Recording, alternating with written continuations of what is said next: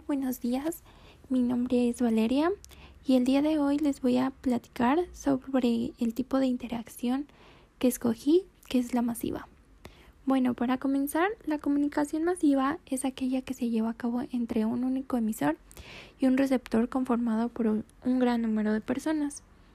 La comunicación masiva es propia de los medios de comunicación, grandes empresas o instituciones públicas.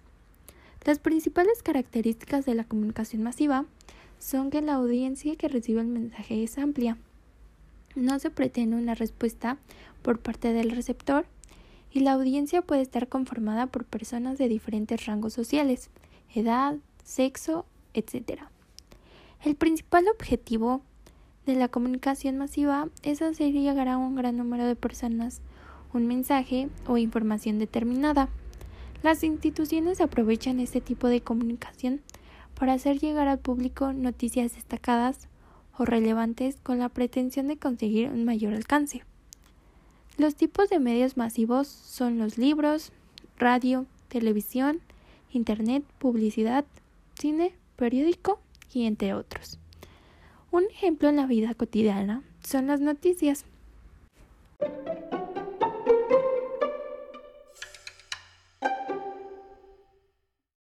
¿Qué tal? Buenos días al noticiero México Informa.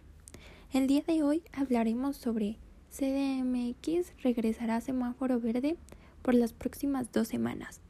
El gobierno de la Ciudad de México informó que ante la disminución de casos y hospitalización por COVID-19, Eduardo Clark, director de la Agencia Digital de Innovación Pública, mencionó que es la primera vez que la Ciudad de México pasará a semáforo verde desde mediados de junio.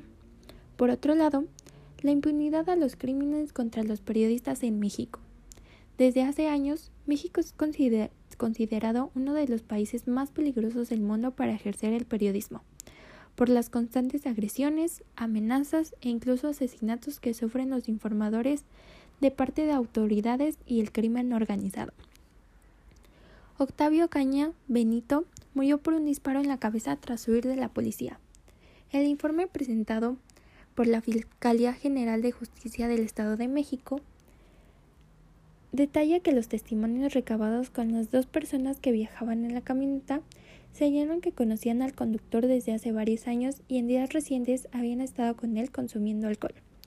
Además, señalaron que la tarde del viernes 29 de octubre, al transitar por las calles del municipio de Cautitlán Izcalli, policías municipales les habrían marcado el alto sin embargo, el conductor no detuvo la marcha y aceleró para evitar ser detenido, lo que inició una persecución. Vamos a corte comerciales y regresamos para platicarle a detalle estos casos.